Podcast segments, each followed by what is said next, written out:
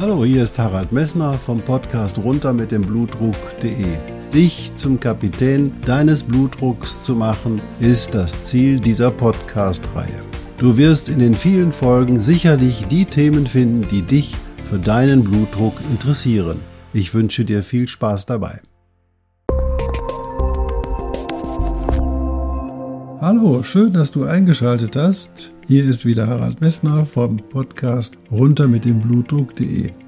Heute in der zweiten Folge wollen wir besprechen, was denn den Blutdruck reguliert. Aber zunächst möchte ich dir nochmal wiederholen, was du in der letzten Sendung von mir gehört hast. Es gibt zwei Blutdruckwerte, einmal den systolischen und einmal den diastolischen Blutdruckwert. Der systolische Blutdruck ist der Blutdruck, der zum Zeitpunkt des Herzschlags entsteht. Und der diastolische Blutdruck ist der Blutdruck, der zum Zeitpunkt entsteht, wenn das Herz Pause macht. Und er wird jedenfalls vor allen Dingen durch die Elastizität der Gefäße bestimmt. Ein Herzschlag fördert ca. 70 Milliliter Blut in die großen Gefäße. Was nun die Höhe des Blutdruckes bestimmt und wer das wie reguliert, das erfährst du jetzt in dem folgenden Podcast. Hallo, wer bestimmt denn nur in diesem Spiel die Höhe des Blutdruckes? Am einfachsten könnte man sich überlegen, es ist das Herz, weil es diese 70 Milliliter Blut pro Zeiteinheit herauswirft und weil zum Zeitpunkt des Herzschlages der höchste Blutdruck gemessen wird. Du weißt, also im Regelfall schlägt das Herz 70 Schläge pro Minute. Das bedeutet, dass in einer Minute von dem Herzen 4,9 Liter Blut transportiert werden. Wenn wir jetzt den Herzschlag erhöhen auf 80 Schläge pro Minute, dann werden 5,6 Liter Blut in der Minute transportiert. Und wenn wir ganz besonders viel Leistung abgeben wollen, dann kann das Herz auch bei 120 Schlägen pro Minute 8,4 Liter pro Minute transportieren. Du siehst also, das Herz kann sich durch die Erhöhung der Herzfrequenz sehr schön an die Erfordernisse der Durchblutung bei höherer Leistung anpassen.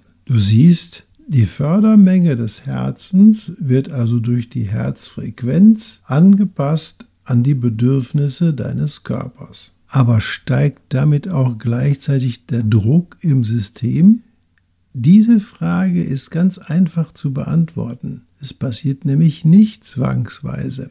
Wenn wir uns also unter körperliche Belastung begeben, dann werden die Muskeln besser durchblutet und bei der besseren Durchblutung der Muskel sinkt hinter der Blutdruck zum Beispiel nach einer körperlichen Belastung. Um jetzt das Phänomen der Blutdruckregulation richtig zu verstehen, möchte ich dir ein Beispiel aus meinem Garten geben. Wenn ich meinen Gartenschlauch nehme und den Wasserhahn voll aufdrehe, dann kann ich mit dem offenen Schlauch vorne so etwa vier bis fünf Meter weit das Wasser spritzen lassen. Wenn meine Frau aber zehn Meter weit weg steht, kann ich sie mit diesem kontinuierlichen Fluss aus dem Wasserhahn und aus dem Schlauch nicht erreichen. Was tue ich stattdessen? Ich gehe her und nehme meinen Finger und verenge das Austrittsloch des Schlauches und damit wird der Spritzstrahl plötzlich ganz schmal und ich kann meine Frau in zehn Metern weit stehend dann locker nass spritzen. Das bedeutet, mit Verengung des Schlauchsystems steigt der Druck in dem Schlauchsystem an und der Anstieg des Druckes führt dazu, dass ich hergehen kann, meine Frau in 10 Meter Entfernung noch nass spritzen kann. Dadurch, dass ich den Daumen an das Ende gelegt habe und den Ausgang des Schlauches verengt habe, stieg der Druck in dem Schlauchsystem an. Und nichts anderes tut der Körper auch. Denn in den kleinen Gefäßen und in den mittelgroßen Gefäßen hat die Natur kleine Muskeln eingesetzt, die sind in der Lage, das Gefäßsystem weit zu stellen, wenn sie sie erschlaffen, aber auch zu verengen, wenn diese Muskeln sich zusammenziehen. Das bedeutet, die Blutdruckregulation passiert nicht am Herzen, sondern die Blutdruckregulation passiert in den mittelgroßen bis kleinen Gefäßen, in den sogenannten Widerstandsgefäßen. Diese Widerstandsgefäße werden von dem Körper autonom, also sprich selbstständig reguliert. Und wenn diese Widerstandsgefäße sehr eng sind, dann steigt der Blutdruck im System. Und wenn die Widerstandsgefäße sehr weit sind, dann sinkt der Blutdruck im System. Daraus folgt, aus einem hohen Gefäßwiderstand entwickelt sich ein hoher Blutdruck.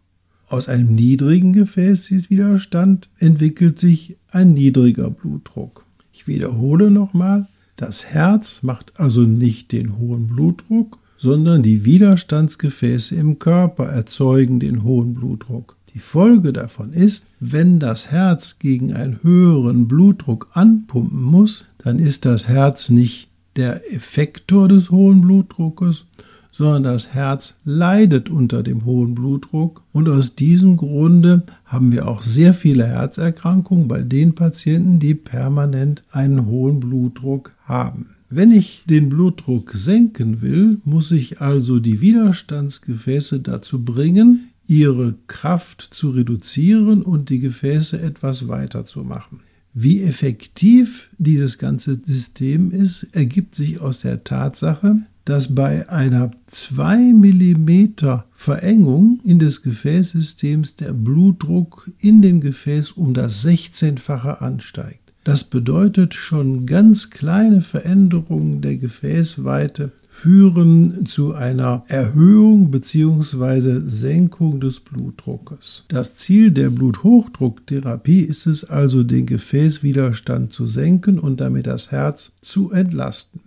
So, jetzt möchte ich dir nochmal zusammenfassen, was du in dieser Folge gelernt hast. Die Höhe des Blutdrucks wird also nicht vom Herzen, sondern vor allen Dingen von dem Gefäßwiderstand der Arterien bestimmt. Die Therapie des hohen Blutdrucks ist daher darauf ausgerichtet, den Gefäßwiderstand zu senken.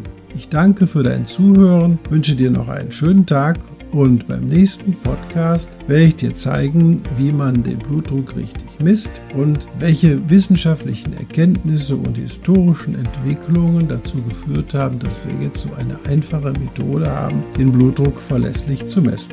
Bis dann, dein Harald.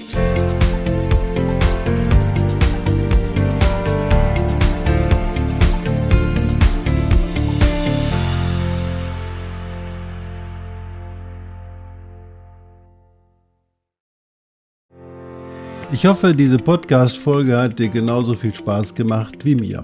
Du findest noch zahlreiche andere Themen unter dieser Podcast-Reihe, die immer in Zusammenarbeit auch mit meinem Sohn Hendrik Messner mit seiner Firma mess.de entstanden ist. Und dafür möchte ich ihm sehr danken. Bis bald.